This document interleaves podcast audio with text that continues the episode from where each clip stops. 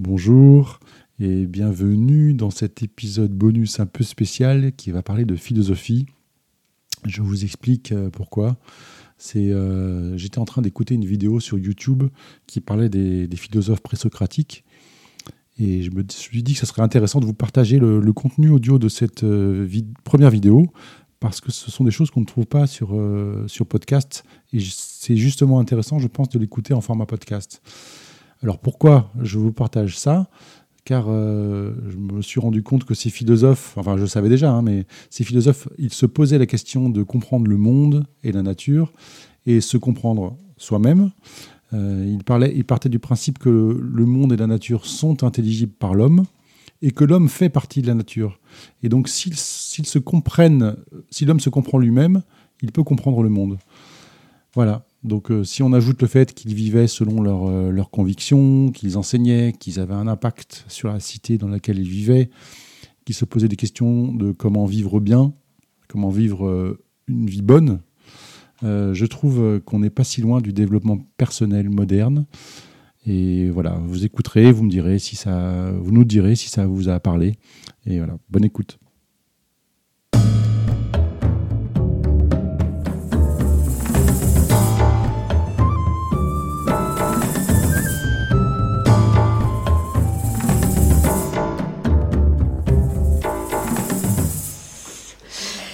Le paradoxe de ces, de ces philosophes présocratiques, c'est que leurs œuvres, euh, dont on sait qu'elles ont existé, euh, sont pratiquement euh, toutes en très grande partie perdues.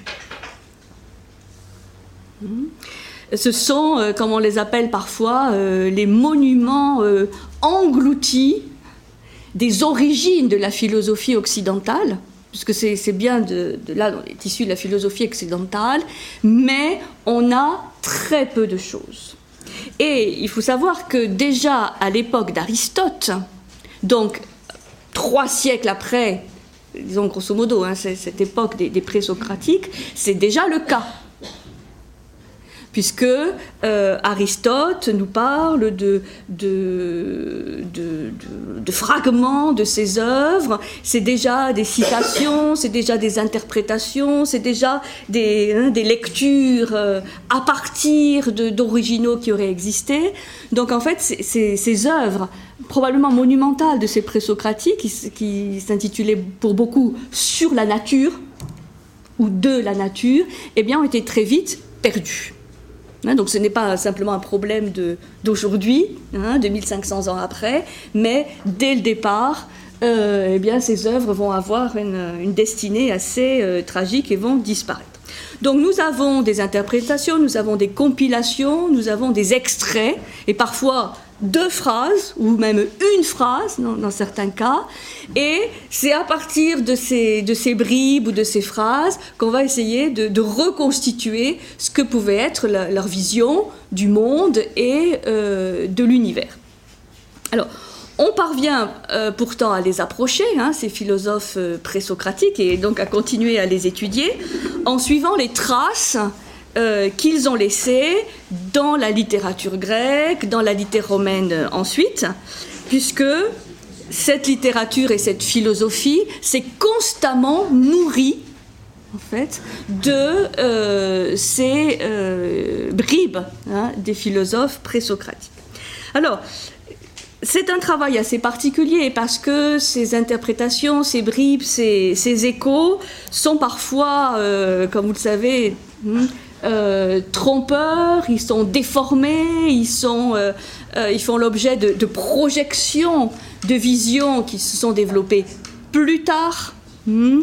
Et donc c'est justement tout le travail actuel de certains chercheurs, de certains philosophes, que d'essayer vraiment de se remettre dans le contexte de l'époque, en faisant abstraction euh, le plus possible des, systèmes hein, euh, philosophiques qui se sont construits après, comme le platonisme, l'aristotélisme, le, stoïcisme.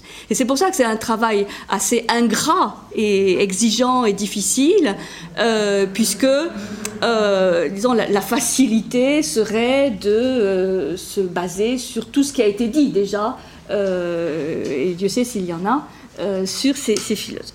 Donc, de multiples occasions d'erreurs, de, contresens, comme dirait Pierre Hadot, de manière gentille, de contresens parfois créateurs. Parce que le fait de faire des contresens est aussi parfois source de, d'analyse, de critique, hein, pour aller plus loin, mais euh, beaucoup de contresens ont probablement été euh, faits hein, pour comprendre réellement ces présocratiques. Donc c'est un travail très particulier de restituer cette pensée très ancienne et qui va rester, je crois, toujours assez mystérieuse. Euh, dans son contexte propre. Je vous en donnerai un exemple lorsqu'on parlera d'Héraclite et Parménide, Hmm, donc dans 15 jours, je crois, euh, puisqu'il y a dans cet ouvrage tout un, petit article sur le fameux poème de Parménide, et où il y a une nouvelle interprétation de la fameuse phrase qui ouvre le poème de Parménide L'être est, le non-être n'est pas. Pour vous dire qu'à partir simplement de cette phrase de Parménide, qui est, une, qui est un poème, donc en plus c'est une phrase poétique, l'être est, le non-être n'est pas, on peut le comprendre de dix mille manières. Et ça a été effectivement compris, interprété de dix mille manières différentes. Et là, je vous présenterai la dix mille unième manière euh, de comprendre cette phrase qui, de toute façon, va rester totalement énigmatique. Parce que qu'est-ce que Parménide a vraiment voulu dire par là? Je crois que personne n'en saura euh, jamais rien, mais c'est pas pour autant qu'il faut se décourager. Hein. Euh, donc c'est un exemple hein, pour euh, dire que voilà l'herméneutique à partir de ces bribes hein, des présocratiques n'est pas terminée. Et il n'y a pas que Héraclite qu'on a surnommé à son époque l'obscur. Hmm. Il n'y a pas qu'Héraclite qui mérite ce surnom d'obscur. Hein. Mais ils sont très fascinants, ils sont très attachants, ces présocratiques, justement peut-être parce qu'on ne comprend pas trop euh, ce qu'ils ont voulu nous dire. Alors, pourquoi présocratique? On appelle ainsi les philosophes d'avant Socrate. Hmm, d'accord? Euh, Ces philosophes, donc, qui ont tous vécu approximativement entre le 7e siècle et le 5e siècle avant Jésus-Christ. Hmm?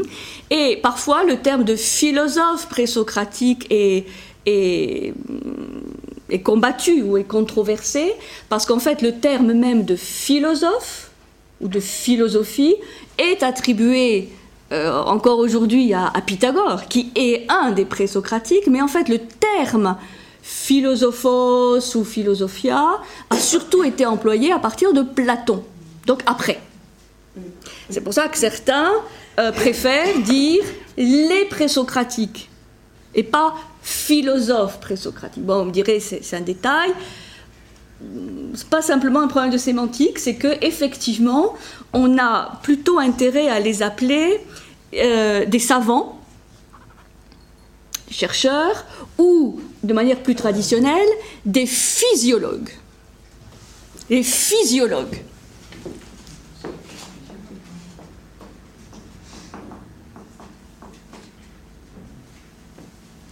Physicien serait aussi possible, mais euh, là, ça y est, une connotation trop, euh, trop moderne, trop contemporaine. Physiologue, pourquoi physiologue? Parce que ça vient du terme grec physis, la physis, qui est la nature. Voilà.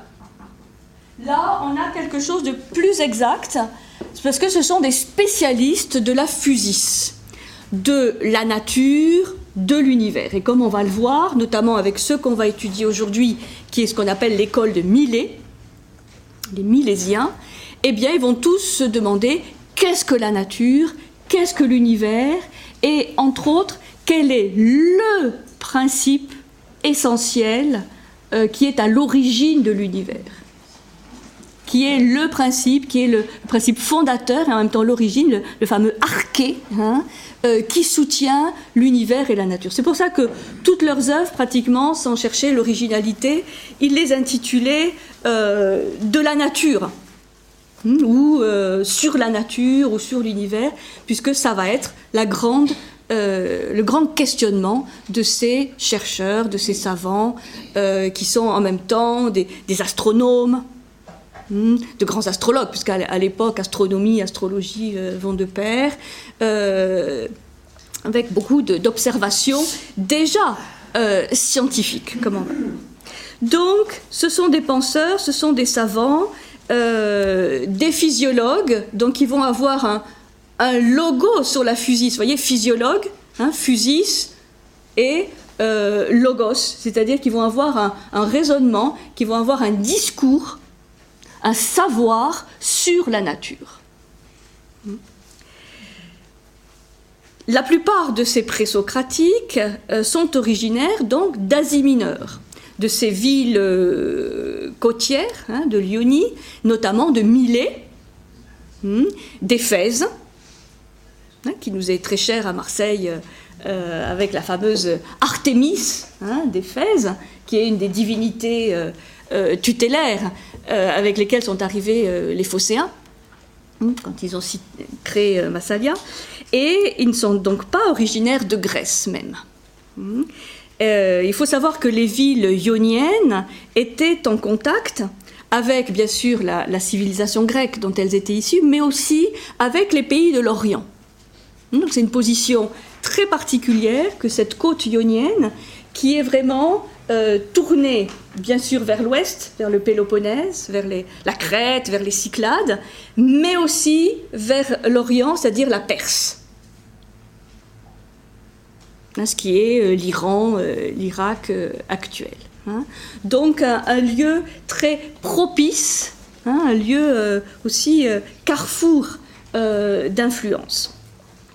Et l'autre grand foyer présocratique, c'est ce qu'on appelle la Grande Grèce, c'est-à-dire le sud de l'Italie et la Sicile, avec notamment deux grandes villes qui seront célèbres, Élée, Hmm, on verra avec le fameux Zénon, euh, Zénon d'Élé, Élé et L et E, hmm, qui vont donner l'école des Éléates, hein, et puis Crotone, la fameuse ville de Crotone, où euh, Pythagore euh, fondera son école.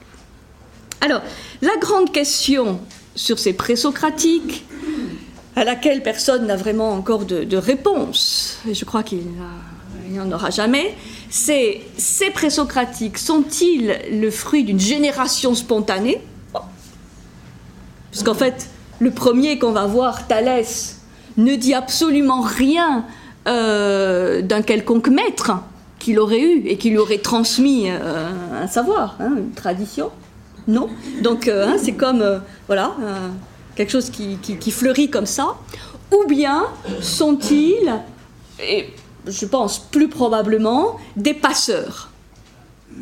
Hmm, des passeurs, c'est-à-dire des gens qui vont avoir cette mission de transmettre hein, ou de, passer un, savoir, des connaissances qui étaient celles des anciennes civilisations, et notamment l'Égypte et Babylone et Sumer.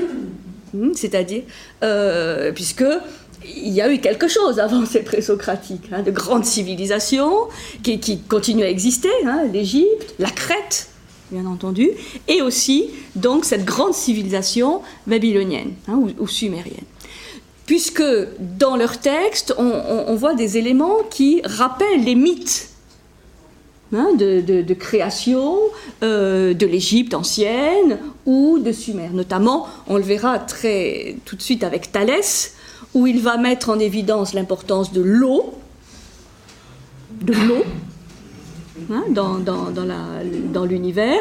Or, on sait que les, grands mythes euh, égyptiens ou babyloniens euh, de la création du monde hein, parlent d'un océan primordial duquel tout serait issu. Hein, le fameux Noun égyptien, et vous rappelez avec Sumer euh, euh, cette lutte hein, entre euh, les eaux salées, les eaux douces. Hmm, donc l'eau, avec le Tigre et l'Euphrate, hein, les deux grands fleuves de la Mésopotamie, joue un rôle très important.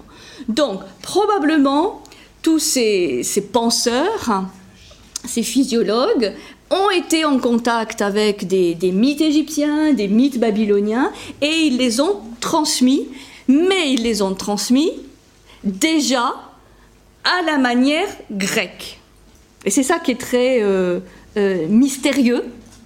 Hmm? Ils vont déjà, même dans une forme poétique, même dans une forme allégorique ou symbolique, euh, passer un certain nombre d'éléments qu'on retrouvera tout le temps dans la philosophie grecque. Et je vais résumer en trois points ces éléments fondamentalement grecs déjà, hmm, qu'on va retrouver après avec tous les successeurs. Ces trois points sont Déjà, premier, le monde existe depuis toujours. Le monde, enfin ou l'univers, hein, a toujours existé. Ça, c'est un élément qu'on trouve chez les présocratiques et qu'on va trouver euh, tous les philosophes grecs. Ça, ça fait vraiment partie de la, mentalité grecque. Le cosmos, hmm, a toujours existé, pas forcément sous la forme du cosmos, mais au moins sous la forme du chaos. Hein Et bon, pour ceux qui suivent euh, euh, les conférences depuis longtemps, ils connaissent pas ça par cœur. le, fameux euh, triptyque qu'on trouve chez les Grecs, hein, du chaos, hein, donc la substance primordiale, la matière à l'état chaotique, hein, bouillonnante, mais désordonnée. Ensuite, théos, hein, c'est le principe d'organisation, principe divin, mais qui est un principe non pas créateur, mais qui est un principe organisateur de quelque chose qui préexiste déjà, le chaos. Donc, théos, et que l'imbrication de théos dans chaos, à un moment donné, va donner le cosmos, c'est-à-dire l'univers intelligent, ordonné, organisé, que l'on peut comprendre. Donc, d'une manière ou d'une autre, euh, l'univers existe depuis toujours. Il n'y a pas de création ex nihilo, comme on trouvera plus tard avec les, monothéismes. Hein, ça, c'est, et c'est très important de se, le, euh, de se le rappeler. Donc le monde a toujours été là, et le monde, l'univers, c'est la nature, c'est quelque chose de vivant. La nature n'est pas une abstraction, c'est une nature qui est remplie d'arbres, d'étoiles, euh, de fleuves, de mers, d'animaux, d'êtres humains. C'est une réalité vraiment organique, hein, vivante. La nature, quand on dit euh, la nature, donc c'est quelque chose de vivant, c'est pas une abstraction, mais c'est quand même aussi quand même un principe, hein, une racine. C'est là où on va trouver la notion d'arché, arché, archéologie, hein, le, discours sur les origines, archétypes, etc. Hein. C'est-à-dire, euh, cette nature contient en elle-même à la fois le, principe structurant et euh, c'est aussi l'origine, puisque arché c'est les deux. Le fondement, hein, la base, mais aussi l'origine des choses. C'est donc la nature mère et la nature a toujours cette capacité de donner la vie. Hein, Donc, dès cette époque, on va trouver cette interrogation, euh, qui est une interrogation fondamentalement grecque, qui est, d'accord, la nature est une, unité, hein, c'est une vie une, il y a un principe unitaire, mais il y a aussi une multiplicité de formes, de changements, de métamorphoses. Et donc, ils vont réfléchir sur ce, dilemme. Comment faire euh, coexister cette unité de l'univers avec cette multiplicité de formes ou de combinaisons qui, qui, qui à notre vue. Hein. Donc, ça c'est ce qu'on verra euh, de manière extrêmement claire avec Héraclite et Parménide. L'un va choisir le changement permanent, Héraclite. Parménide va choisir la stabilité et l'unité, mais il pose à eux deux, en fait, le grand problème de la philosophie grecque. Et que Socrate va reprendre, que Platon va reprendre, qu'Aristote va reprendre, que les néoplotins, les néoplatoniciens, tout le monde va reprendre. hein, et qui est, par exemple chez Platon, euh, l'exemple de la dialectique. Comment, par la dialectique, on remonte d'un monde euh, pluriel, multiforme, tout le temps changeant, à une sorte d'essence. Hmm, une sorte d'essence, d'unité, de principe relativement inamovible. Dans la nature, il y a tout ça. Pour dire que c'est très mystérieux, que, ces, penseurs arrivent déjà avec euh, euh, une vision très élaborée de ce, dilemme, de cette dialectique entre l'un et le multiple, en fait, pour dire les choses euh, très simplement. L'un et le multiple. Comment ça, s'organise hmm? Donc ça, c'est le premier point. Le monde existe depuis toujours et il contient ce double aspect d'unité et de multiplicité. Deuxième grand point, spécifiquement grec, c'est que le monde ou la nature, elle est intelligible. C'est-à-dire qu'on peut la comprendre. On peut la comprendre pas parce qu'on est euh, l'homme est extérieur à elle, mais parce que l'homme en fait partie. Ça, c'est quelque chose de, très important par rapport à cette vision organique du monde. L'homme fait partie du monde. Et l'homme, même avec son, logos, avec sa raison, fait partie du logos euh, universel. Il n'est pas en dehors du monde.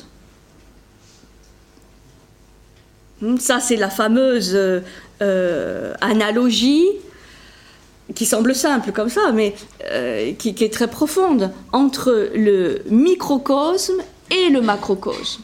Hein, le macrocosme, c'est le grand univers, macrocosmos, et microcosme, c'est l'être humain. Mais il y a une profonde symbiose hein, ou résonance entre micro et macro. Et donc, si l'homme peut comprendre le monde, ce monde intelligible, c'est parce qu'il en fait partie. Ce qui va donner la fameuse phrase du, temple de Delphes Connais-toi toi-même. Dont la suite était Connais-toi toi-même et tu connaîtras l'univers et les dieux. C'est-à-dire, c'est pas se connaître simplement pour se connaître, hein, pour faire de l'introspection, euh, hein, euh, comme on aime le faire aujourd'hui. Connais-toi toi-même et tu connaîtras l'univers et les dieux. C'est-à-dire que cette connaissance de soi débouche sur la connaissance de l'univers et de Dieu, puisque c'est la même chose, ce sont les mêmes lois. Avec évidemment un niveau, une mesure différente. Mais le monde est intelligible parce que l'homme en fait partie. Et il n'y a pas du tout dans la mentalité grecque le fait de pouvoir se sortir de, cet univers pour mieux le comprendre. On le comprend parce que on y est à l'intérieur. Ce qui va vous donner aussi l'explication du pourquoi tous ces, penseurs présocratiques et les, premiers successeurs vont être si préoccupés de philosophie politique. Parce que la cité, la police, la cité grecque, est un monde intermédiaire entre le macro et le microcosme. Donc il est naturel, et on le voit avec ces, déjà ces personnages, qu'ils sont impliqués, mais totalement impliqués dans la vie de la cité. Ce n'est pas le philosophe qui ne fait qu'enseigner la philosophie, ce qui viendra plus tard, où la philosophie sera plus individualisée, plus scolarisée. Mais là, non, on est philosophe parce qu'on est dans la cité. Et on, est au service de la cité. Ça, c'est très important parce qu'après, ce côté politique de la philosophie va s'estomper dans la philosophie occidentale et on ne le retrouvera que beaucoup plus tard, au XVIIe, au XVIIIe. Mais très très tard, on va avoir 15 siècles où la philosophie ne sera plus politique. Alors que pour cette époque-là, c'est une évidence, puisque le mésocosme, la cité, euh, c'est un moyen de faire le lien justement entre micro et macro. Vous voyez, ça c'est très important pour bien comprendre pourquoi euh, ces, gens vont être au service de, la cité. Pour eux, c'est une, évidence. Bon. Ce qui est une des caractéristiques de, cette école de, Millet. Troisième point, le monde est ordonné. le monde est intelligible parce qu'il est intelligent aussi, parce qu'il y a des lois qui le régissent. Hein, c'est ce que je vous ai déjà expliqué sur le cosmos, hein, qui veut dire un univers ordonné, intelligent. Donc voilà, ce sont des réflexions sur l'univers, sur la nature, sur le rapport entre l'être et l'existant, hein, entre les sens et les phénomènes. Donc, ils vont poser tous les problèmes de la philosophie occidentale. C'est pas trop de le dire. Hein. Il y a déjà tout. C'est comme si euh, ils, apportaient le germe complet de la philosophie occidentale. Ça ne veut pas dire qu'ils disent tout, mais ça veut dire qu'en germe, il y a toutes les préoccupations, tous les questionnements de la philosophie occidentale. Occidentale, puisque la philosophie orientale, c'est autre chose. Il va avoir aussi euh, de manière très, très lointaine, hein, d'excellentes réflexions métaphysiques. Mais pour ce qui est de la philosophie occidentale, voilà, euh, c'est pour ça qu'on on, retombe toujours sur ces, ces présocratiques, parce qu'ils vont tout poser. Alors, les différents courants, ou écoles, mais plutôt courants euh, présocratiques, sont ceux qu'on va étudier aujourd'hui, donc l'école de Milet, hmm, puisque Thalès serait originaire de la cité de, Milet, hein, qu'on visite encore aujourd'hui, hein. les Milésiens, on les appelle aussi. Donc il y a Thalès, Anaximandre, Anaximène, Anaxagore. Hein, donc il ne vous a pas échappé que euh, ben voilà, il y a quelque chose qui les euh, relie. C'est euh, cette particule d'anax. c'est pour ça que parfois on les appelle l'école des, anax. Mhm.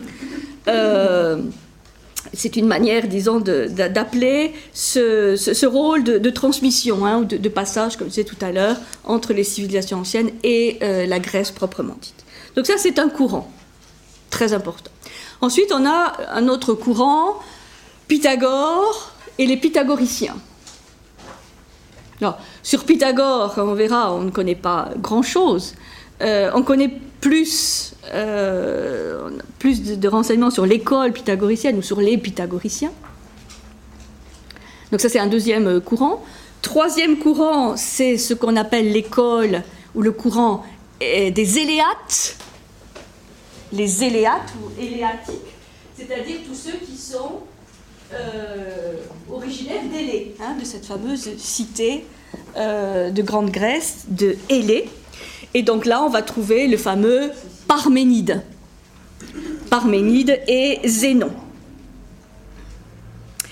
On a, quatrième courant, les atomistes, ceux qui vont euh, hmm, parler de l'univers comme composé d'atomes. Hmm. Le CIP est surtout Démocrite, hmm, qu'on étudiera.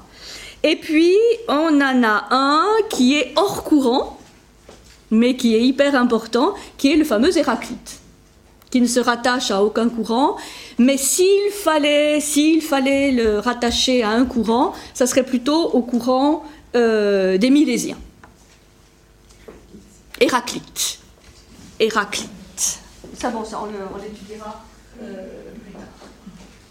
Héraclite avec sa fameuse opposition à Parménide. Et parmi ces présocratiques, il ne faudrait pas oublier ceux qui ont quand même joué un rôle très important dans la cité euh, d'Athènes, qui sont les sophistes. Les sophistes. Hmm. Ceux que, bon, ben, quelque part, euh, vont condamner euh, Socrate, hein.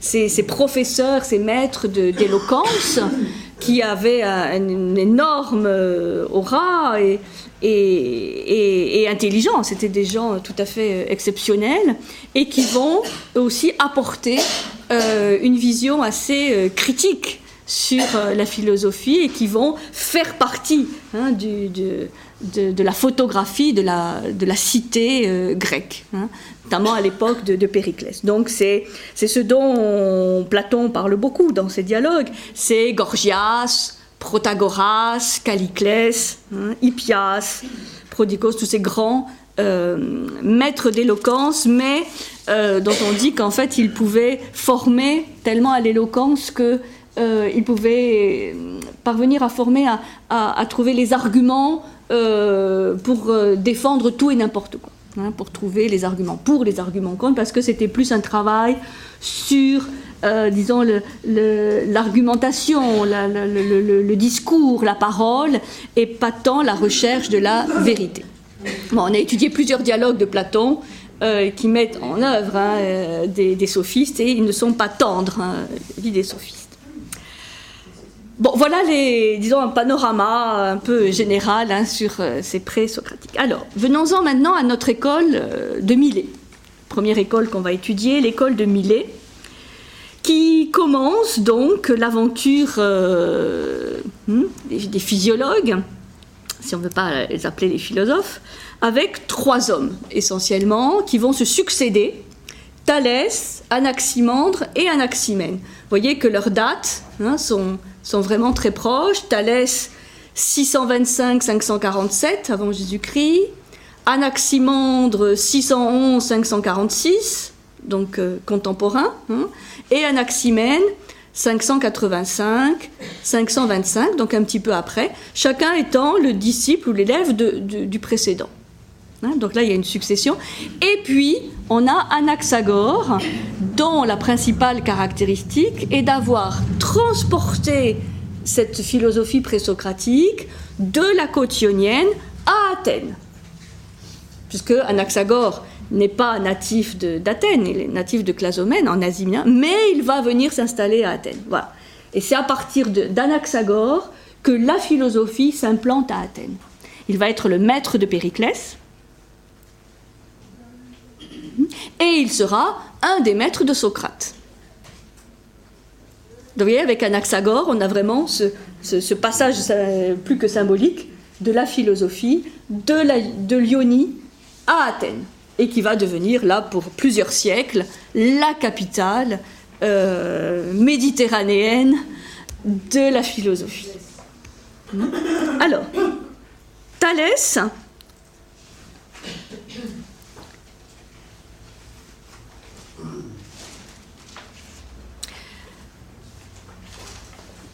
je remonte un petit peu avant Thalès. Euh, l'école de Millet, pour avoir une vision d'ensemble de, ce qu'elle va développer, c'est le fait de chercher à expliquer l'univers par le jeu, par l'action d'un principe unique. Donc dans la fameuse question qu'est-ce que l'univers ou qu'est-ce que la nature, qu'est-ce que la physis, la caractéristique de l'école de Millet, Hmm, c'est de s'interroger sur l'existence d'un principe unique. Et donc, Thalès va dire ce principe unique, c'est l'eau. L'eau. Mais comme on va le voir, c'est pas euh, simplement l'eau euh, hein, qui sort du robinet ou euh, l'eau du lac, mais le principe à que, le principe en fait de l'humidité, Hmm. Donc, ça c'est pour Thalès. Ensuite, Anaximandre va dire cet élément unique, c'est l'infini. On verra le, concept qu'il va développer, d'infini. C'est l'infini. Donc là, on est dans un registre un tout petit peu différent. Anaximène va, revenir un petit peu euh, à la préoccupation de Thalès et va dire non, le principe unique, c'est l'air.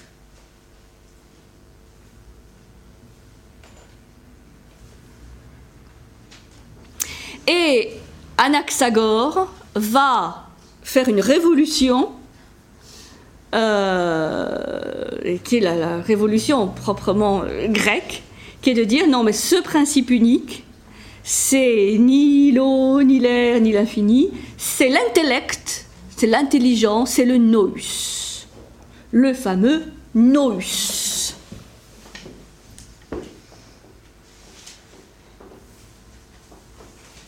Donc ici l'eau, qu'on va appeler l'apeiron. Ici l'air et ici le nous. Donc voilà, si vous voulez avoir une vision euh, synthétique de l'école de Millet, c'est un principe unique, hein, une essence à cet univers, l'eau, l'infini ou l'illimité, l'air et le nous. À cette liste, c'est pour ça que je disais tout à l'heure, on pourrait rajouter Héraclite, qui ne fait pas partie de ce courant, puisqu'Héraclite ne s'est reconnu aucun maître, aucun, aucune filiation, aucun courant, mais lui va dire c'est le feu. Voilà, c'est pour finir la, liste des, de nos fameux éléments, mais il ne faut pas se tromper, hein, parce que là, ça fait partie des contresens qu'on a pu faire. Quand on dit l'eau, l'air, le feu, euh, la terre, il ne s'agit pas des éléments euh, concrets, hein, mais des principes, des essences. Hein, c'est beaucoup plus le, le, contenu un peu alchimique de l'élément, c'est-à-dire le, principe de l'humidité, le principe aérien, le principe terrestre, le, principe igné hein, du, feu, et pas, euh, et pas le feu de la cheminée ou euh, l'eau qu'on boit. Hein. on est bien d'accord. Nous sommes au niveau des essences d'une réflexion qui est proprement métaphysique. Je dis cela parce que pendant longtemps, ces présocratiques, aujourd'hui, ils sont largement revalorisés. Mais je ne vous dis pas, disons, un peu le dédain, hein, ou le mépris dans lesquels on, les a tenus à un moment donné, en disant, bon, ces gens sont bien gentils, mais dire que, bon, euh, c'est l'eau, c'est l'air, bon, c'est un peu simplet je, vous passe hein, les centaines d'années où on les a tenus pour euh, des gens quand même un petit peu euh, gentils, hein, mais un peu simples, hein, de réduire l'univers, la complexité de l'univers à ces, à ces éléments. Aujourd'hui, on les a en plus grande considération parce que Bon, on se rend compte aussi que les astrophysiciens actuels ne disent pas finalement euh, grand-chose de plus que l'explosion ignée du Big Bang, le, le rôle essentiel de l'eau, évidemment, euh, pour faire éclore la vie. Donc on dit finalement, hein, peut-être ils avaient quand même capté des choses euh, intéressantes. Est-ce que tu vas nous expliquer un peu plus tard ce que c'est que le principe de l'eau ou le principe du feu par opposition à la matérialité de l'eau ou du feu? Parce que moi, je ne suis pas clair là-dessus. Hein. C'est le, c'est le, c'est le principe. C'est-à-dire, par exemple, la Terre qui, est en fait le, plan physique, hein, concret. Bon, on peut dire, bah voilà, c'est la, la Terre. Et alors on va imaginer quoi? Euh, La terre de son jardin, la terre qu'on laboure, la terre où on, sème. Bon, ça c'est ça c'est le c'est le c'est le côté concret. Bon, quel est le, principe ou l'essence de ce plan terrestre, de ce plan concret? Par exemple, la pesanteur, la lourdeur, l'inertie. C'est-à-dire que pour euh, lever hein, euh, quelque chose, de, un objet hein, euh, concret, bon, ben, il va falloir exercer une force. Hein. donc il y a, un, principe, une essence d'inertie, de, résistance. Ça, c'est l'essence du, plan terrestre.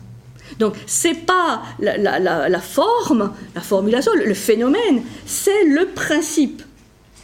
Et la caractéristique d'un principe ou d'une essence, c'est qu'elle est beaucoup plus euh, unitaire que la forme qui, elle, est multiple.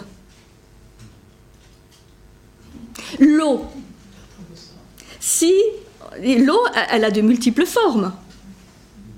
L'eau peut être liquide, elle peut être euh, gazeuse, elle peut être solide, hein, la glace, la vapeur, tout ça c'est de l'eau. Donc, ça, c'est des formes. Différentes formes de l'eau que l'on trouve. Mais quel est le principe Quelle est l'essence de, l'eau? Du côté aqueux, du côté humide, c'est ce que va dire euh, Thalès. C'est-à-dire, voilà, quelle est la caractéristique de ce principe? C'est, par exemple, d'être en mouvement. Ça, c'est une euh, des, essences du principe aquatique. La vitalité, le mouvement. Une plante qui est associée à ce plan euh, aquatique, elle, se caractérise comment Le règne végétal se caractérise par quoi? Par une immense vitalité, une envie de grandir. C'est pas la même chose qu'une pierre. Donc les, les principes sont différents. Vous, vous voyez? Hein? Donc il s'agit d'aller au-delà de la forme concrète pour euh, monter, enfin entre guillemets monter ou aller à l'intérieur de, de ce qui fait la spécificité. Et l'intérêt de remonter aux essences, c'est qu'il y, y a beaucoup moins d'essences que de phénomènes, que de formes. Il y en a moins. Donc là, ils vont nous dire, ouais, il y en a quatre, il y en a cinq essences pour une, des milliards de formes. Hein? C'est la différence qu'ensuite ils vont faire entre les noumènes, qui vient du nous, et les phénomènes. Ces phénomènes, on peut, euh, en remontant, et c'est le principe de la dialectique, de remonter au principe. Platon fera la même chose avec ses fameuses idées. Dit voilà, il y a euh, plein de choses belles dans le monde. Toutes ces choses belles, elles, partagent le- l'essence du beau. Elles participent du beau. Donc une chose belle est une chose qui participe de l'idée du beau. Alors, voilà, l'idée, l'essence, le- principe. Donc c'est la vie, quoi. Au niveau de l'eau, c'est la vie. C'est le mouvement, oui, c'est le principe vital, mais là aussi, la vie, le- l'essence de la vie. Et après, ça, ça oblige à s'interroger, mais qu'est-ce que la vie? Hein, c'est- c'est- la, vie, euh, c'est le principe d'animation, c'est quoi? C'est c'est- l'âme des choses. ah ben je sais pas, hein, plein de choses. ça, ça va mieux? Pour se situer. Alors, donc, ce brave Thalès. Si on en croit la- les témoignages, la plupart des témoignages anciens, c'est un précurseur. Vous allez toujours le voir cité en premier. La philosophie, grecque, ça commence avec Thalès, Thalès de Milet. Et pas simplement parce qu'il nous a fait réfléchir sur son théorème, euh, avec les homothéties, hein, des lignes parallèles et des triangles, mais parce que, ben voilà, il, semble être le, précurseur, le premier. Hmm, Et même Platon le- l'appelle le premier des sept sages. Hmm, Des, des sept sages de la Grèce. Euh, le premier donc des physiologues ou des, des philosophes. Et on dit qu'il est le premier parmi les savants à mettre ses découvertes et son ingéniosité au service de sa cité. Puisque probablement c'était un, personnage important euh, dans la cité de Milet. Il est aussi l'incarnation de la puissance de Milet, puisque à son époque, Milet est une ville importante au niveau économique, au niveau des, échanges, euh, et Milet a même fondé une quarantaine de colonies euh, sur cette côte ionienne. Donc Milet est une ville euh, florissante, puissante, et Thalès, euh, disons, est un petit peu le, le symbole hein, de cette richesse euh, de la cité. Alors, il y a à propos de Thalès beaucoup d'éléments un peu légendaires, un peu comme à propos de Pythagore, ce qui fait qu'on ne sait pas exactement hein, ce qui est vrai et ce qui a été inventé, mais bon. On dit que son nom viendrait de Thalassa, qui était la déesse euh, babylonienne de l'océan primordial, Hmm, avant de devenir euh, l'émission. Donc, vous voyez, Thalassa, hop, Thalès. hein. Euh, alors, probablement, c'est une origine euh, bon, un petit peu inventée, dans la mesure où il va beaucoup parler de l'eau. Et donc, on, on l'associe à cette déesse hein, babylonienne de, de l'océan. Alors, Aristote, Aristote va, va être un auteur très important pour mieux connaître les présocratiques, parce qu'il va beaucoup les citer. Aristote, dans son traité du ciel, parle ainsi de Thalès. Alors, vous allez voir le genre de texte que l'on a, hein, donc des, philosophes euh, hein, postérieure pour comprendre ces gens. Voilà ce que dit Aristote. D'autres disent qu'elle repose sur l'eau. Cette thèse nous a été transmise comme étant la plus ancienne. Elle fut énoncée, dit-on, par Thalès de Milet. vous voyez déjà à l'époque d'Aristote, dit-on.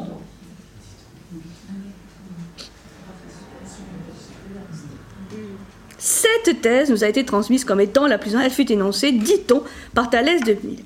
D'après lui, la Terre demeurerait en place du fait qu'elle est capable de flotter comme le bois ou quelque autre matière du même genre. Aucun de ces corps, en effet, ne demeure naturellement en place à la surface de l'air, mais ils le font à la surface de l'eau. Donc, la vision d'un globe terrestre et d'une Terre qui flotte sur l'eau primordiale. Hmm? Ça, c'est ce que Aristote. Euh, donc, Thalès Hmm? d'après ce qu'en disent euh, certains philosophes, enseigne que le principe originel de toute génération, c'est l'eau. Au commencement régnaient les eaux, et la terre flottait sur les eaux. La terre elle-même se serait solidifiée hein, peu à peu à la surface comme se concrétise la boue des estuaires et se forment les amas d'écume, matière solide née de l'eau. C'est-à-dire l'idée que la Terre n'a pas toujours été euh, sous la forme qu'on lui connaît aujourd'hui, avec cette croûte euh, hein, euh, solide, mais qu'au départ, elle, était beaucoup plus en, relation, en, sympathie, en symbiose avec ce monde aquatique sur lequel elle, elle flottait et de laquelle elle était issue. Hein, donc une, une, structure euh, beaucoup plus plastique, beaucoup plus molle, qui se serait solidifiée avec le temps. Hmm. On a un autre euh, texte, c'est Simplicius, c'est un philosophe romain beaucoup plus tardif, qui nous dit aussi ceci. Ainsi, Thalès de Milet a dit que l'eau était le principe. Les apparences sensibles le conduisaient à cette conclusion, car ce qui est chaud a besoin d'humidité pour vivre. Et ce qui est mort se dessèche. Tous les germes sont humides et tout aliment est plein de suc. C'est là où on voit que c'est pas le principe, c'est pas simplement l'eau, c'est le principe de l'humidité, hein, ce qui est aqueux, humide. Donc qui, fait que les, germes euh, de vie vont euh, se développer. Il est naturel que chaque chose se nourrisse de ce dont elle provient, mais l'eau est le principe de la nature humide et ce qui entretient toute chose. Donc l'eau était le principe de tout et la terre repose sur l'eau. Ça, ce sont des témoignages de gens qui ont entendu parler de ce que euh, avait pu écrire ou dire Thalès. Le rôle essentiel de l'eau. Et Thalès aurait dit aussi que toute la nature est remplie de vie. C'est-à-dire, voilà, c'est dit, il y a des esprits, il y a des âmes, il y a des, fameux daimons, hein, le fameux daimon, qui n'est pas le démon, mais qui est euh, le, côté animateur, hein, le côté euh, euh, qui anime, donc qui rend les choses vivantes. Donc pour Thalès, tout est vie, hein, et cette vie est euh, canalisé ou supporté par ce principe, cette essence de l'humide. Alors, qu'est-ce qu'on sait euh, de sûr de, Thalès? Rien. Certains disent qu'il serait allé en Égypte. Bon, ça, ça semble assez, euh, assez corroboré. Il serait allé en Égypte et ce qui semble assez sûr, c'est qu'il a introduit en Grèce la géométrie égyptienne. Donc un certain nombre de connaissances de mathématiques et de géométrie qu'avaient euh, les Égyptiens, notamment dans leur temple. On dit qu'il a fait le calcul de la hauteur des pyramides à partir de leur ombre. Ça, c'est quelque chose qui est euh, raconté, hein, des anecdotes. Vous savez que Diogène Laërce va, avoir beaucoup d'anecdotes sur les, sur les présocratiques, ça, ça, en est une, qui serait allé en Égypte et qui aurait fait le calcul de la hauteur des pyramides à partir de leur ombre, ce qui va donner le, point de départ de ce qu'on appelle le gnomon. Hein, le, le, gnomon, c'est-à-dire ce bâton fiché dans la, terre et euh, qui permet euh, à partir des ombres de calculer l'heure, l'origine de, nos cadrans solaires, que va utiliser Pythéas, on dit, hein, le fameux euh, un navigateur Pythéas qui va aller vers, le, pôle Nord, euh, qu'il aurait utilisé aussi le gnomon. Ce sont ces présocratiques, notamment euh, Thalès, mais aussi Anaximandre, Anaximène, qui auraient été à l'origine de cette utilisation de cette étude donc des, des ombres portées par le gnomon. Il conçut le théorème qui porte son nom, Hein, sur les, disons, le lien entre le parallélisme et la proportionnalité des triangles.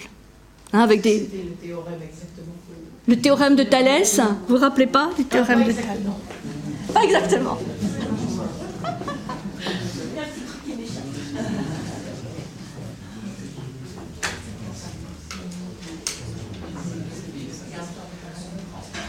Vous avez A B, C, D, E.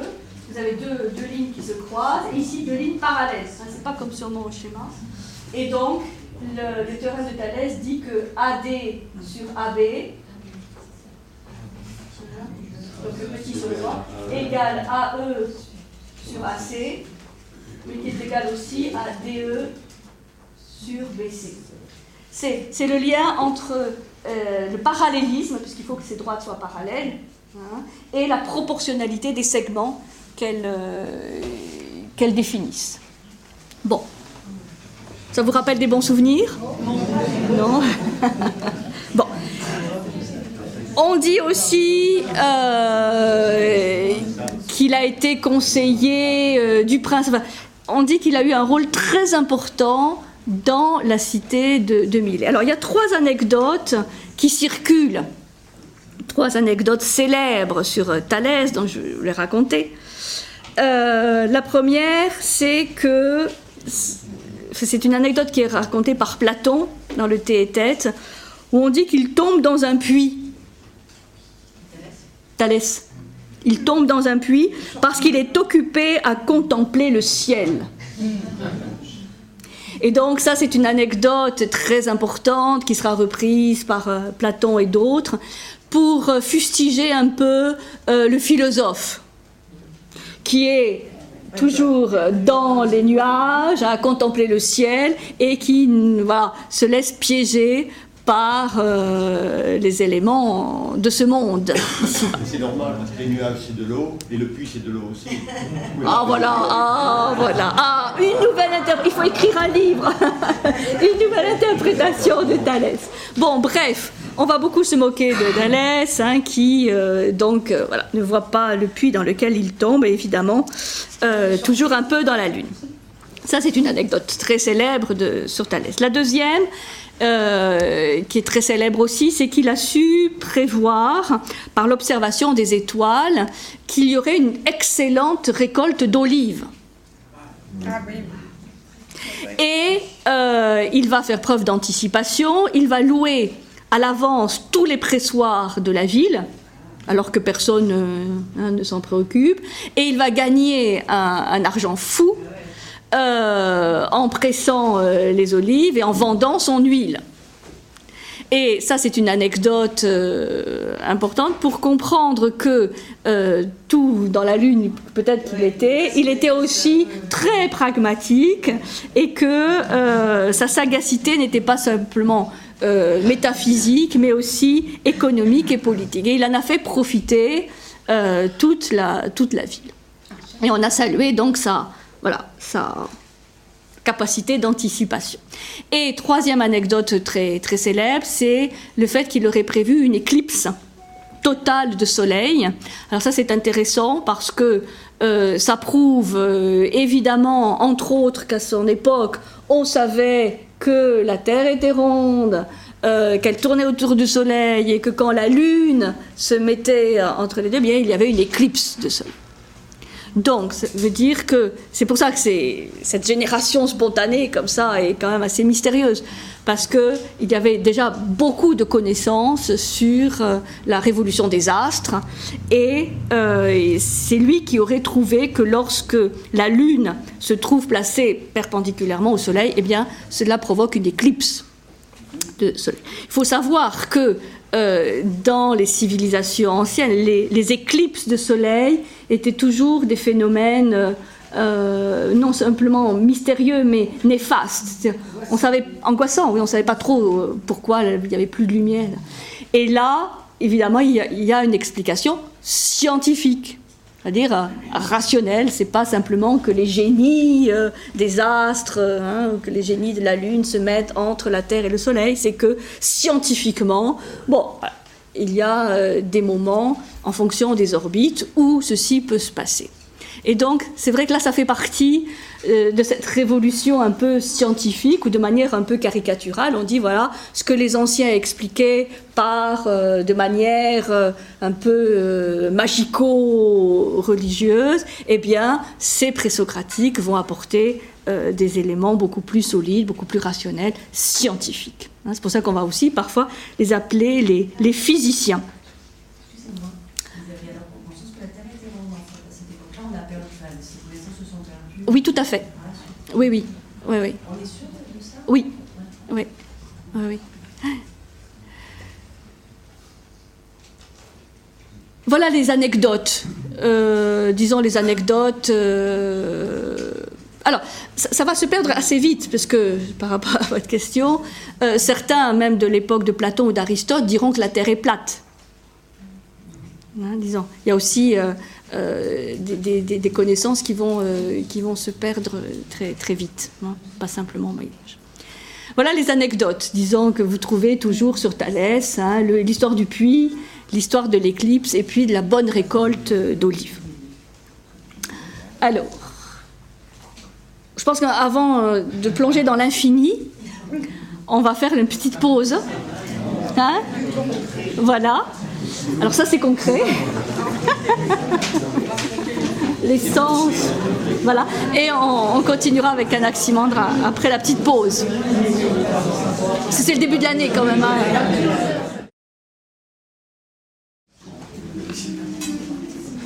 Donc Thalès, ça va hein? Anaximandre. Alors Anaximandre est un élève de Thalès et il lui succède euh, à la tête de cette école de Milet, hein, au milieu du, du VIe siècle euh, avant notre ère. Nous ne savons euh, rien. Nous ne savons presque rien de sa vie. On sait qu'il a écrit une grande œuvre sur la nature, mais qui est perdue. Euh, perdu dans la nature. Exactement. Alors, il aurait, donc tout ce que je vais vous dire est au conditionnel, mais quand même on a des, témoignages, il aurait dessiné les premières cartes de géographie. Et c'est là, par ces cartes de, de géographie, qu'on sait que euh, la Terre était considérée, au moins par Anaximandre, comme ronde. Et il aurait dessiné la première carte du ciel. Alors, lui, son principe unique, hein, son principe fondateur, l'origine de l'univers, ce n'est pas un élément, comme pour euh, Thalès, c'est un principe qui va être euh, évidemment beaucoup plus abstrait et plus métaphysique, qu'il appelle apeiron. Et qu'on a beaucoup de mal à traduire.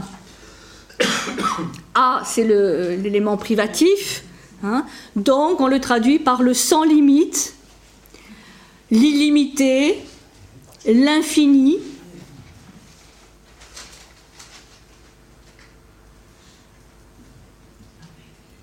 Et ceci, on le sait parce qu'on appelle ce qu'il est convenu d'appeler la parole d'Anaximandre. Ce sont quelques mots euh, énigmatiques qui ont fasciné euh, énormément les, commentateurs et notamment euh, Nietzsche. Savez que Nietzsche était euh, philologue, donc il s'est beaucoup intéressé euh, aux écrits, enfin aux bribes euh, d'écrits présocratiques. Voilà la parole d'Anaximandre. Anaximandre de Milet, qui fut le successeur et l'élève de Thalès, a dit que l'illimité est principe et élément des choses existantes. Voilà. Anaximandre a dit que l'illimité est principe et élément des choses existantes. Donc, l'illimité, vous comprenez, c'est la traduction donc. Infini, illimité, indéterminé, ce qu'on ne peut qualifier, ce qu'on ne peut pas mesurer.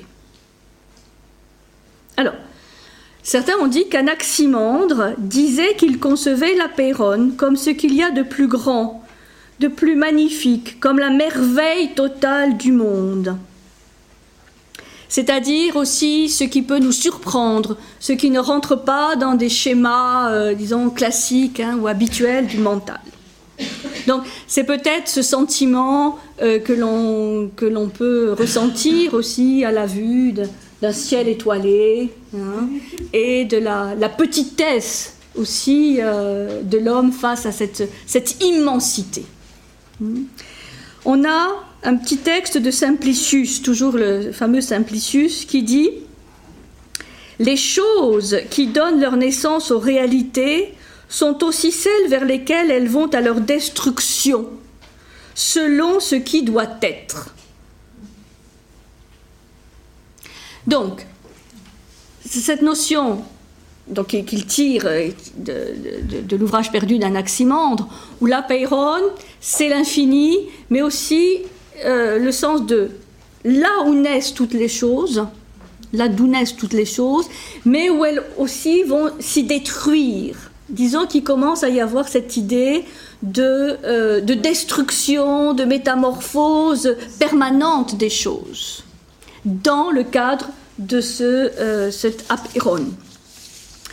Donc, Anaximandre affirmerait que toutes les choses surgissent de l'apéron, qu'elles surgissent de manière incessante, les unes arrivant à l'existence et les autres disparaissant. C'est-à-dire il y a cette, cette dynamique Hmm, déjà de euh, naissance, destruction, métamorphose.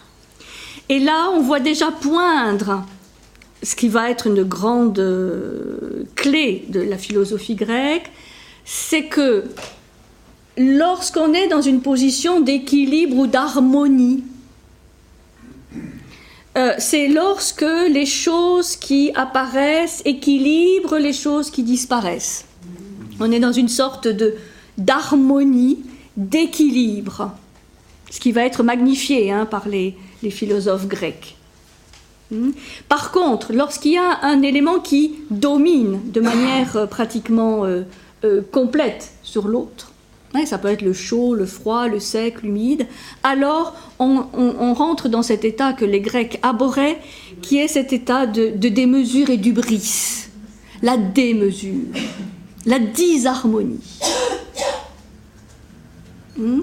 Et vous savez que les Grecs, aussi bien dans l'art, la philosophie, enfin dans toutes leurs disciplines, sont à la recherche de, l'harmonie, c'est-à-dire de, cet équilibre, de cette juste proportion des choses. Et ça viendrait de là, déjà de ce, ce fonctionnement de l'univers où cet univers passe par des états euh, d'harmonie, d'équilibre, de, justesse ou de justice, et puis, euh, comme tout est en mouvement, hop, on bascule vers la disharmonie, l'ubris, l'excès, la démesure. Hein, ce qu'on voit très bien dans les tragédies grecques, où l'homme est, confronté à cette toujours possible démesure, folie. Hmm? Et ça viendrait donc de ce qui est déjà dans, la Peyron, hein, dans cet univers où euh, il y a cette, cette lutte.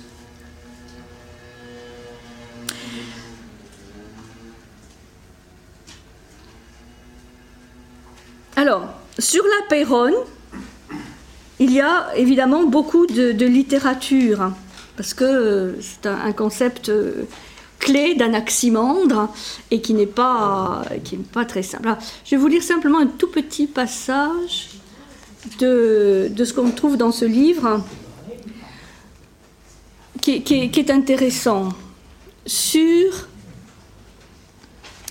euh, la naissance, l'apparition de l'homme et des animaux euh, qui surgissent de cet apeiron. Pour dire qu'il y avait déjà à cette époque une vision de la genèse du règne animal et du règne humain. L'apeiron contient ou enveloppe et gouverne tout. Là, c'est- une autre vision euh, qui complète hein, la notion d'apeiron comme infini, limité, qui est un petit peu euh, abstrait. C'est aussi ce qui contient, ce qui enveloppe, ce qui gouverne tout. Il n'est donc pas l'illimité infini que pensera le néoplatonisme tardif, Proclus, mais plutôt un indéterminé qui se détermine peu à peu, comme froid et chaud, puis comme mer primitive, puis comme vivant, avant que tout disparaisse dans l'indéterminé pour renaître cycliquement de lui. Donc là, on aurait presque une, analogie entre la, la notion d'apeiron et de chaos. Que les, choses surgissent de mais s'y réengloutissent. Donc déjà, on a cette vision cyclique de l'univers, avec un aximandre clairement. Alors, un peu plus loin, cette étrange euh, genèse qui suppose l'homme porté par une autre espèce et précisé par euh, Plutarque. Un autre euh, auteur, Saint-Sorinus, rapporte ainsi Anaximandre de Milet pensait que de l'eau et de la terre réchauffées sont sortis des poissons ou des animaux très semblables à des poissons. C'est en eux que les hommes ont été formés et que les embryons ont été retenus jusqu'à la puberté. Une fois ces animaux éclatés, en sortirent des hommes et des femmes qui pouvaient déjà se nourrir. C'est un, alors, c'est un texte d'un auteur latin, Censorinus, mais qui rapporte une- ce qui aurait été une pensée d'Anaximandre de Milet, d'après cet ouvrage euh, perdu dont il aurait eu connaissance. Donc, la genèse euh, des animaux et des hommes hein, à partir de cet appareil. Ce qui est, intéressant, c'est que là, on ne voit plus simplement cet infini comme euh, quelque chose de finalement assez, euh, lointain et, abstrait, mais comme la matrice en fait de, de, hein, tous les, espèces euh, végétales, animales et humaines. Ah, C'est intéressant parce qu'aujourd'hui, bon, on sait hein, quelque part que c'est l'eau, les amibes, les, poissons. D'une façon générale, bon là je cite l'auteur de l'article, l'infini principe se détermine d'abord en eau, puis en une sorte de mer, mer primitive, d'où sortent les vivants. Donc en fait, tout ça pour dire que il y aurait aussi une filiation avec Thalès. Parce que souvent on dit Ah, mais jusqu'à maintenant, un aximandre, c'est un autre principe, c'est l'infini, c'est pas du tout sur le même plan que Thalès avec l'eau. En fait, il y, aurait une filiation. Et ça, vous voyez comment une nouvelle interprétation permet de reconstituer ce qui pourrait être une filiation entre Thalès et Anaximandre, avec cette notion d'a- d'apeiron qui est la matrice, qui est la mère, la mère aussi. D'où sortent les vivants. Et ça, j'ai trouvé ça absolument génial. L'élément humide, à un moment donné, devient rare. Hein, donc, toujours dans, ce, dans cette métamorphose. Et le monde court à sa perte à cause du réchauffement climatique. Ça a été écrit en 2011. Donc, pour dire que nos problèmes ne sont pas forcément nouveaux, hein, voilà, il faut dire- lire ça, Monsieur Allègre, comme quoi il y- il y avait déjà du réchauffement climatique.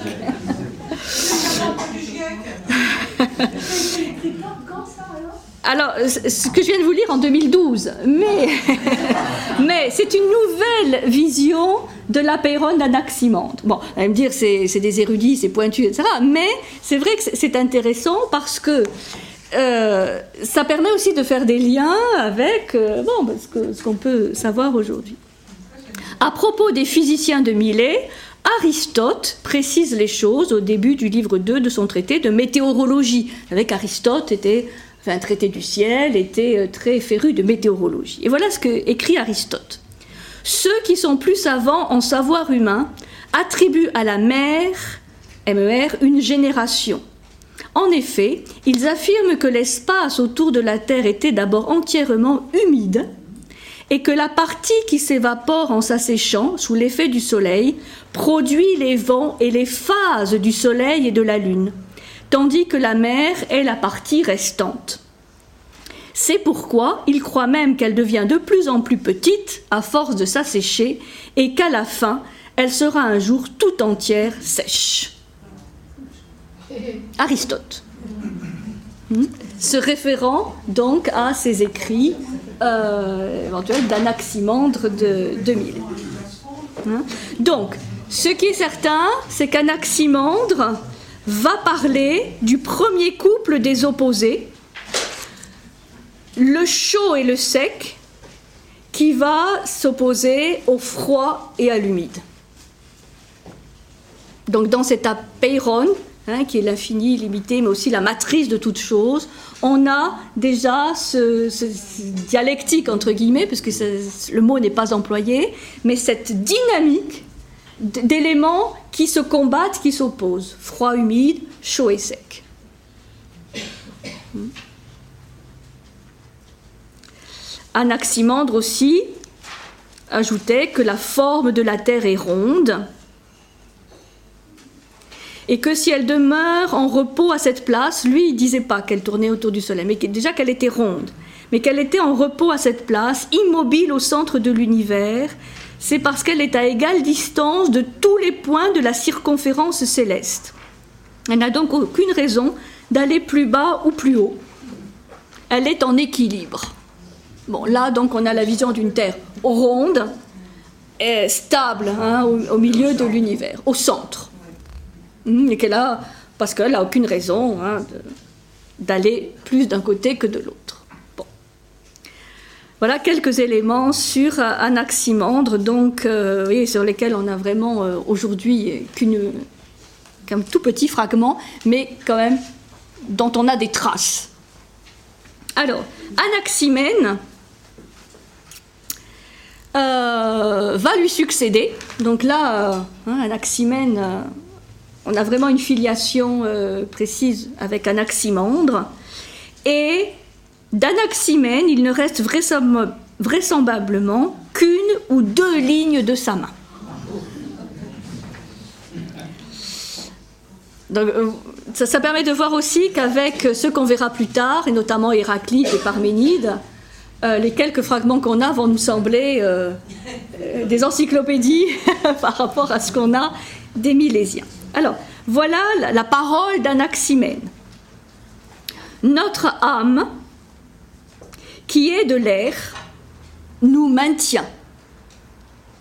De même, le souffle ou l'air enveloppe le monde dans sa totalité. Voilà. Notre âme, qui est de l'air, nous maintient. De même, le souffle ou l'air enveloppe le monde dans sa totalité. Donc, qu'est-ce qu'on dit à propos de cet Anaximène? C'est qu'il va continuer la tradition milésienne, mais pour lui, le principe unique, c'est l'air. Enveloppe le monde dans sa totalité. C'est l'air. Donc, c'était l'eau avec Thalès et l'apéron avec Anaximène. Avec Anaximène, c'est l'air.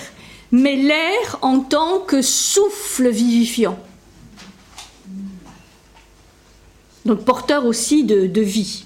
Hmm. Et certains interprètes donc disent que c'est là un des témoignages les plus anciens qu'on aurait du parallèle entre le macrocosme et le microcosme. Puisque c'est l'air qui nous maintient, nous euh, individus, mais que le souffle ou l'air enveloppe le monde dans sa totalité, c'est-à-dire c'est aussi cet air qui maintient l'univers tout entier. Et que par euh, l'air qui nous traverse, nous participons de cette euh, globalité de, l'univers. Alors, ce que va expliquer Anaximène, hmm, à partir de, choses qu'on n'a plus, mais qui nous sont transmises, c'est qu'il aurait mis en évidence le double principe, à partir de l'air, de condensation et de raréfaction. Vous voyez encore un couple d'opposés. Hein. Donc, l'air, on a raréfaction et un autre mouvement de condensation. Et c'est ainsi qu'Anaximène explique l'existence des éléments, des autres éléments. Puisque l'air qui se raréfie va donner le feu.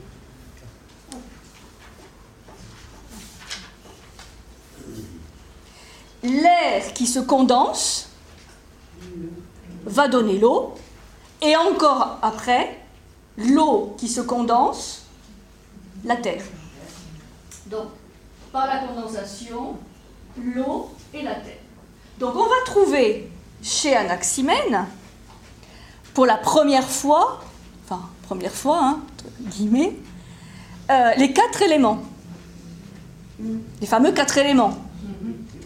Mais à partir de l'air, qui est euh, vraiment l'élément principiel qui se raréfie ou se condense. Et il va mettre en évidence ce, ce, principe de raréfaction, de condensation comme un des, forces euh, essentielles de l'univers. Que tout est le fruit soit d'une raréfaction, soit d'une condensation. L'air raréfié le feu, l'élément supérieur, l'air condensé est l'eau et la terre. Alors, il, l'aurait dit aussi, Anaximène, d'après un autre fragment, le chaud et le froid s'expliquent simplement par des différences de contraction ou d'expansion de l'air. Ce qui se serre, épaissit et étreint en la matière, c'est ce qui est froid. Ce qui se raréfie et se relâche, car il use de ce propre terme, il dit que c'est le chaud. Donc, là, vous voyez, pour les, ceux qui travaillent sur ces fragments, euh, ces présocratiques, le fait de trouver ce principe de relâchement, ce terme de relâche, relâchement est une révolution. Parce que jusqu'à maintenant, c'était le froid euh, et le chaud. Mais il n'y avait pas ces images de, euh, de relâchement. Et donc, euh, voilà, relâchement, c'est-à-dire de, de, détente, de dilatation. Hein. donc en fait, ça veut dire, on a une nouvelle interprétation d'Anaximène, où tout est un mouvement double, soit de, de, contraction ou de dilatation. Contraction, dilatation. La force centripète et centrifuge. C'est extraordinaire parce que ce que les astrophysiciens nous disent aujourd'hui, c'est pas autre chose. Hein, l'explosion du, Big Bang, c'est une énorme dilatation.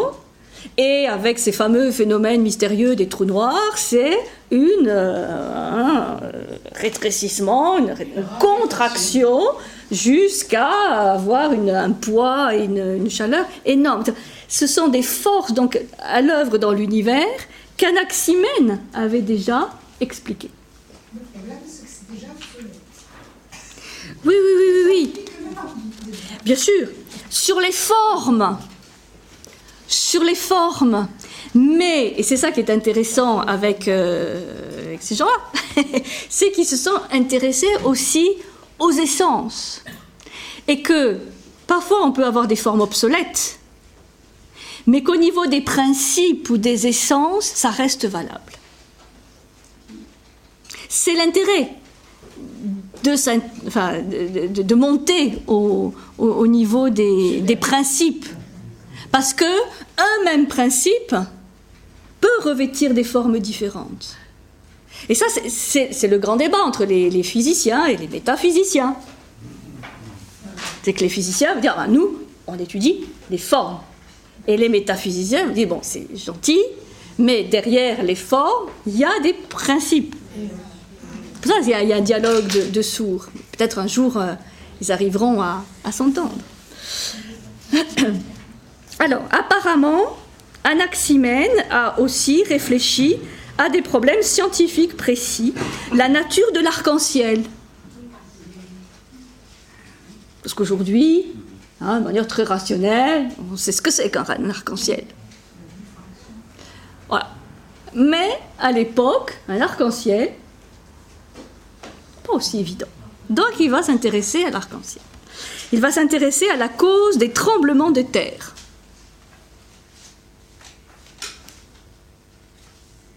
Quant aux astres, il en aurait parlé grâce à une saisissante comparaison. Les astres sont comme des clous enfoncés dans la voûte cristalline. Les astres sont comme des clous enfoncés dans la voûte cristalline. Alors, là, l'auteur de l'article dit attention, le terme clou euh, n'est employé dans le corpus des présocratiques que par Anaximène. Mais il ne faut pas le comprendre comme euh, un clou. C'est dans le sens d'un ornement. C'est là où on voit tout ce côté aussi poétique de ces bribes des, des présocratiques. À propos des clous enfoncés sur un sceptre ou sur une épée, c'est très vraisemblablement cette signification qu'Anaximène donne au mot à propos des clous enfoncés dans la voûte cristalline. Les astres sont une parure sur le ciel des excroissances lumineuses de l'air qui entoure le monde. Voilà. Ça, c'est un exemple. Je vais vous donner l'exemple de ce sur quoi travaillent les, euh, les chercheurs, les traducteurs, les interprètes. Le mot clou. Voilà, c'est un mot grec, mais que l'on peut comprendre soit de manière extrêmement euh, matérielle, statique, euh, bon, en bon, Anaximène, bon, des clous dans la voûte cristalline, c'est bon, c'est un peu simplet. Ou alors, dire non, non, non, mais comme chez Aristote, on voit que c'est compris comme ça, on peut aussi le comprendre autrement, comme un ornement. Et là, ça, change tout. C'est-à-dire pas comme un élément à prendre au pied de la lettre, mais comme un- voilà, quelque chose qui a une signification un peu plus, euh, soit symbolique, soit poétique. Alors, c'est ainsi que toute la tradition grecque louera la beauté du ciel. Euh, ils seront tous émerveillés hein, par ce, mystère, cette beauté du ciel. Voilà pour euh, très rapidement hein, ce- ces éléments sur euh, Anaximène. Donc, ce qu'il faut retenir surtout, c'est tout ce principe de condensation et de raréfaction.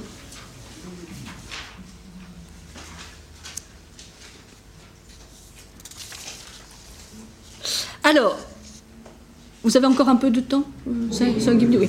Avec Anaximène se clôt l'école de Milet, ce qu'on appelle l'école de Milet. Thalès, Anaximandre, Anaximène. Clos. Et là, j'ai rajouté euh, Anaxagore parce que ce sera le disciple d'Anaximène.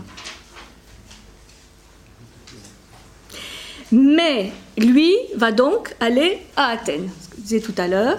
Hmm.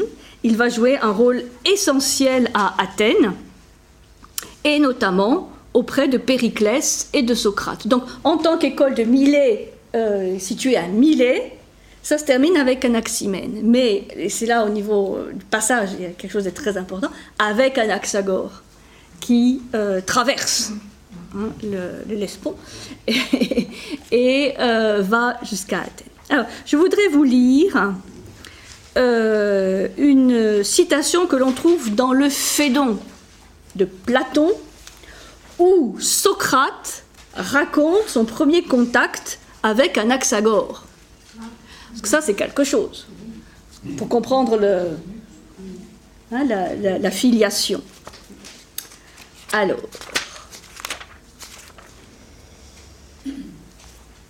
Socrate parle d'un jour de sa jeunesse où il entendit lire un livre d'Anaxagore. Voyez, donc à l'époque de Socrate encore, il y a le livre d'Anaxagore. Et il semble qu'Anaxagore soit une nouveauté dont on vient écouter la lecture, ce qui contraste avec la fin du siècle, où l'on trouvera donc ces livres à bon marché sur la place publique. Bon, là, ça nous rappelle que euh, dans cette euh, Grèce antique, beaucoup de livres sont lus et sont faits pour être lus. Mais il y avait des livres. Lus à voix haute, je veux dire. Il n'y avait pas encore l'imprimerie.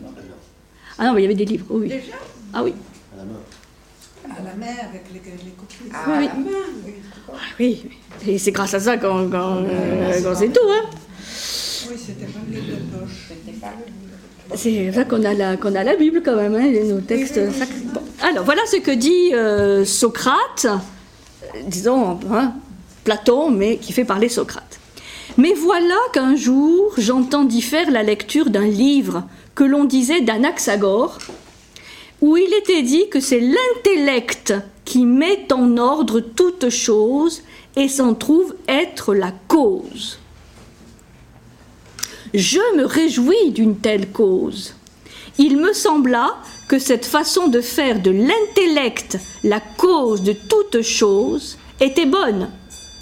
Et je pensais que s'il en va ainsi, l'intellect, en accomplissant cet arrangement, met en ordre toute chose et dispose chacune de la meilleure façon qui soit. C'est le début logos. Oui, oui, oui, oui. Enfin, c'est le nous. Hein, L'intellect, là c'est la traduction du terme nous. C'est l'intelligence du logos. Alors ça c'est fantastique ce texte. C'est vrai que je, l'avais lu déjà dans le Phédon, mais t'es passé euh, un peu vite. Mais oui, c'est la rencontre. Bon, après, il critiquera euh, Anaxagore. Il dira qu'il était déçu par Anaxagore. Mais sur le moment, ça a un impact terrible, parce que c'est la première fois qu'on entend parler d'intellect, de nous, comme étant la cause de toute chose, et surtout ce qui met les choses en ordre. Met en ordre de toute chose et dispose chacune de la meilleure façon qui soit. Si donc on veut découvrir pour chaque chose ce qui explique la façon dont elle vient à être, périt et existe, alors ce qu'il faut découvrir à son sujet, c'est de quelle façon il est meilleur pour elle ou d'exister ou de subir et faire quoi que ce soit.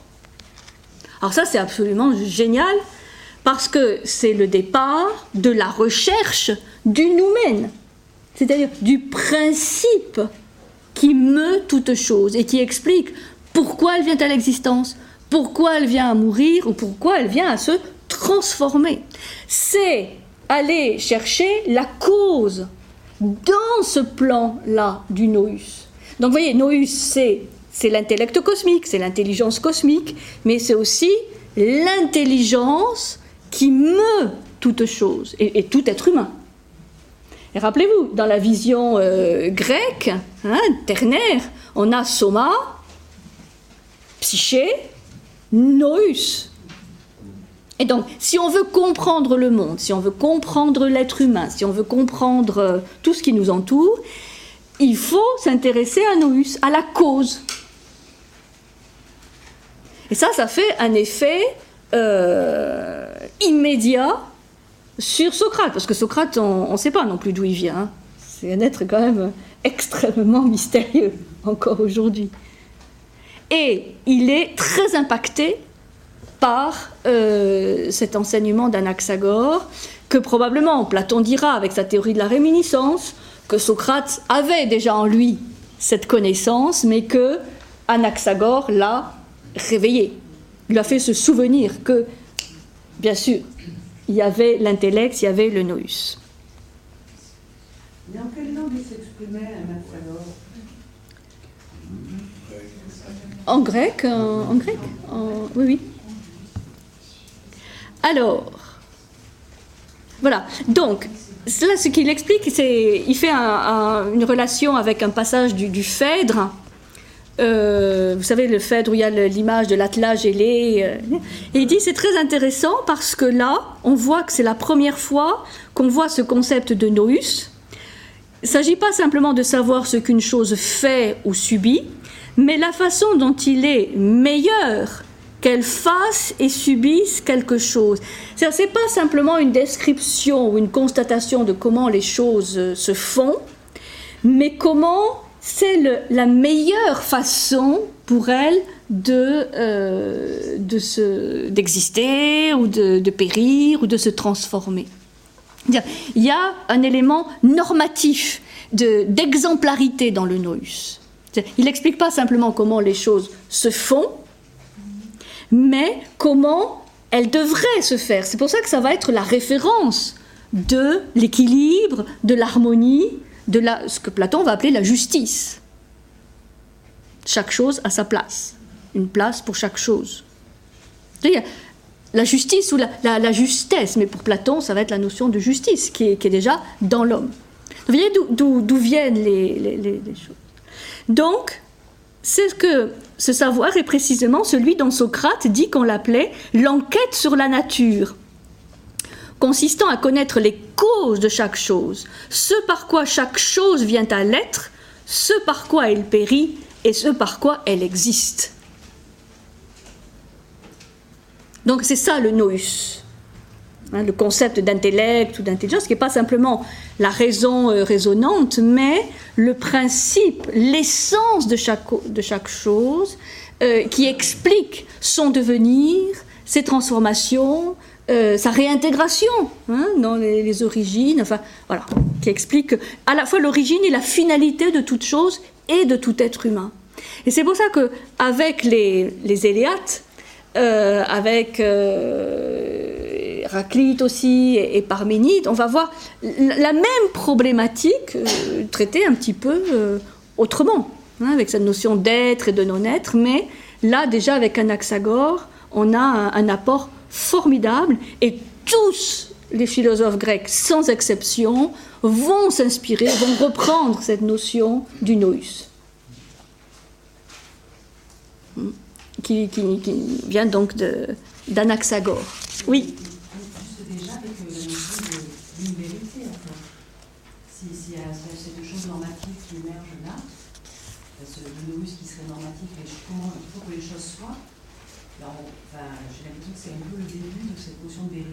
De se rapprocher de la vérité. Sachant que la vérité, elle est euh, inaccessible. Et dans la, dans la dialectique, qui sera plus tard la dialectique platonicienne, l'ambition est de, de, de sortir un tout petit peu de l'ignorance pour se rapprocher un tout petit peu euh, de la vérité. Oui, mais après, on l'a, cette notion de vérité a, été un petit peu déformée. Les, les- les Grecs étaient beaucoup plus euh, prudents et humbles par rapport au fait euh, de détenir euh, cette vérité. Un Socrate, euh, je sais que je ne sais rien, c'était pas simplement une formule de rhétorique.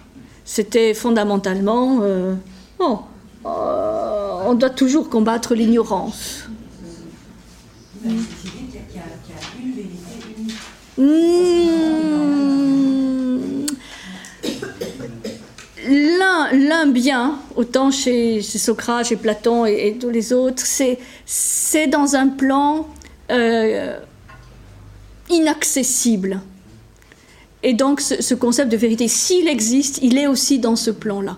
Donc au-delà de l'humain. Donc lorsque même l'homme sort de la caverne et voit le soleil en face, euh, bon, il a euh, un contact avec le, avec le bien, avec une parcelle du bien, mais jamais euh, le bien dans sa totalité, la, vérité. C'est qu'après, comme on a systématisé tous ces pensées et, on en a fait des, un petit peu des, dogmes, euh, là, on, a transformé ce concept de, vérité. Mais ils n'avaient pas le concept de vérité, les Grecs. Ils avaient raison.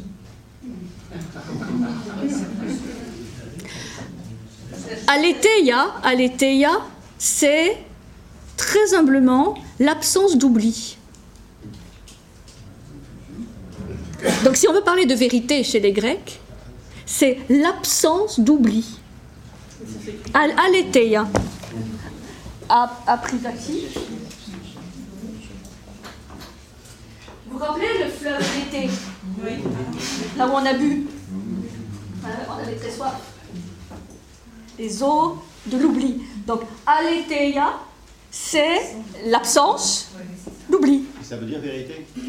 C'est. Non, ça ne veut pas dire vérité. C'est le mot par lequel on peut approcher cette notion de vérité qui, qui n'est pas dans la philosophie grecque. Il n'y a pas de mot. Non.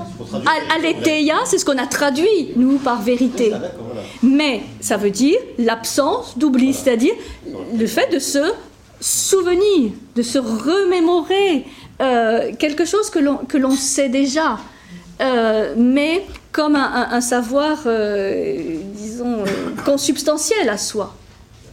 Mais où il n'y a pas cette... La norme, elle est beaucoup plus dans l'harmonie ou la disharmonie que dans ce qui est vrai ou faux.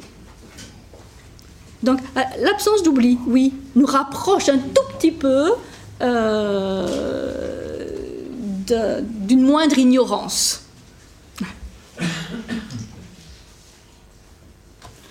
Alors, pour finir, j'ai trouvé un, passage aussi qui est, extraordinaire. Euh, donc quelqu'un qui...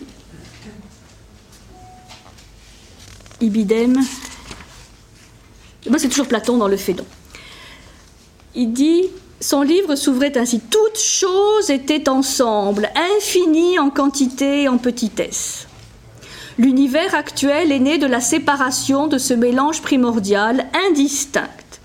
Après un temps infini d'immobilité, le Nous a initié un tourbillon dont la force, la vitesse et l'étendue s'accroissent toujours plus, qui dissocie et discrimine les choses initialement mêlées.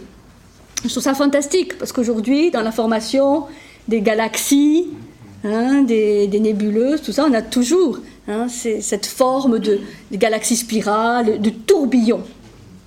Donc cette image du tourbillon, hein, Anaxagore, le dense, l'humide, le froid et l'obscur se rassemblèrent là où est maintenant la Terre. Le rare, le chaud et le sec s'extirpèrent vers les confins de l'éther. La progression du tourbillon s'étend elle-même indéfiniment dans l'espace et le temps. Il y a plein d'autres choses dans la physique d'Anaxagore, euh, où il y a vraiment des, hmm, ressemblances troublantes avec ce qu'on on découvre aujourd'hui sur les, origines de l'univers. Alors, euh, bon, il a, eu quand même quelques soucis, ce brave Anaxagore, parce qu'à un moment donné, il a dit, ou il a écrit que le soleil était une masse incandescente, une pierre ignée, Hein, dans le sens où ce qui est froid, humide, s'est concentré dans la terre, et tout ce qui était chaud et, et sec, donc dans le soleil. Une masse en fusion, ce qui lui valut d'être condamné pour impiété. Oui, parce que, en fait, euh, voilà, il va y avoir un conflit entre les connaissances apportées par ces, ces- savants et puis la religion euh, populaire. Et donc, euh, bon, dans la religion populaire, le soleil, c'est Hélios, hein, qui a son char euh, Et donc là, ça allait vraiment trop en, en opposition avec cette vision religieuse. Et donc sa défense a été assurée par son élève Périclès. C'est Périclès qui l'a euh, sorti de ce mauvais pas. Et euh, bon, il a dû quand même s'exiler. Il est allé à Lampsac euh, où il a continué à enseigner, où il aurait créé une, autre école. On dit qu'il a écrit en prison un ouvrage sur la quadrature du cercle. Euh, donc, hein, pour euh, confirmer que la prison est toujours un endroit euh, propice à l'écriture, je dis ça pour, euh, pour, euh, pour Alain. la prison est un endroit propice pour l'écriture. La quadrature du cercle, il a écrit. Ah, c'est pas mal. Euh, et il, est mort à 72 ans, hein, comme euh, beaucoup de ses, de ses compatriotes, parce qu'on on vivait vieux à cette époque, euh, entouré d'estime, d'admiration, d'honneur et du respect de tous. Et ses derniers mots auraient été De partout, la distance à Hadès est la même.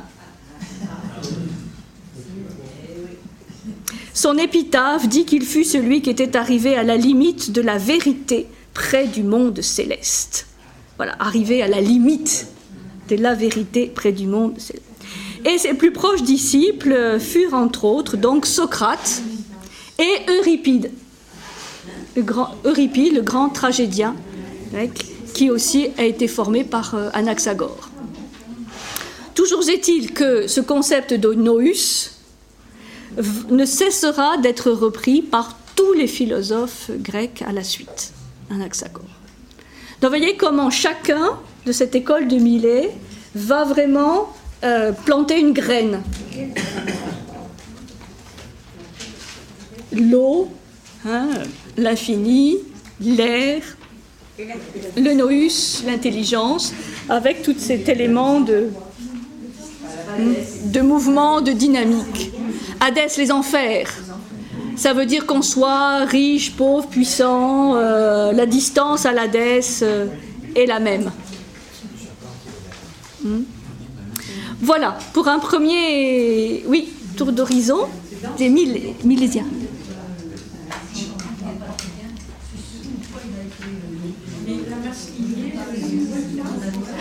Par, l'Église, par les, les prêtres, parce que il avait une vision du soleil qui a été considérée trop matérialiste, puisqu'il expliquait le soleil comme une masse ignée, une masse en fusion, une masse incandescente. Donc il l'expliquait par des éléments euh, matériels. Et donc ça a été jugé euh, iconoclaste, enfin hérétique par rapport à la vision, euh, je dis bien de la religion populaire, hein, qui faisait d'Hélios le soleil un dieu, euh, un peu anthropomorphe, hein, avec son, char ailé. Et, et donc euh, là, pour le- les, prêtres, euh, ça désacralisait le soleil. Et donc c'est pour ça qu'il a été accusé d'impiété, comme Socrate le sera à son tour. C'est pour ça que c'est intéressant que le, maître et le disciple seront tous les deux accusés d'impiété, de ne pas respecter les dieux de la cité, dans, la forme de la religion euh, politique de la, de, de la cité. Ça va? Voilà.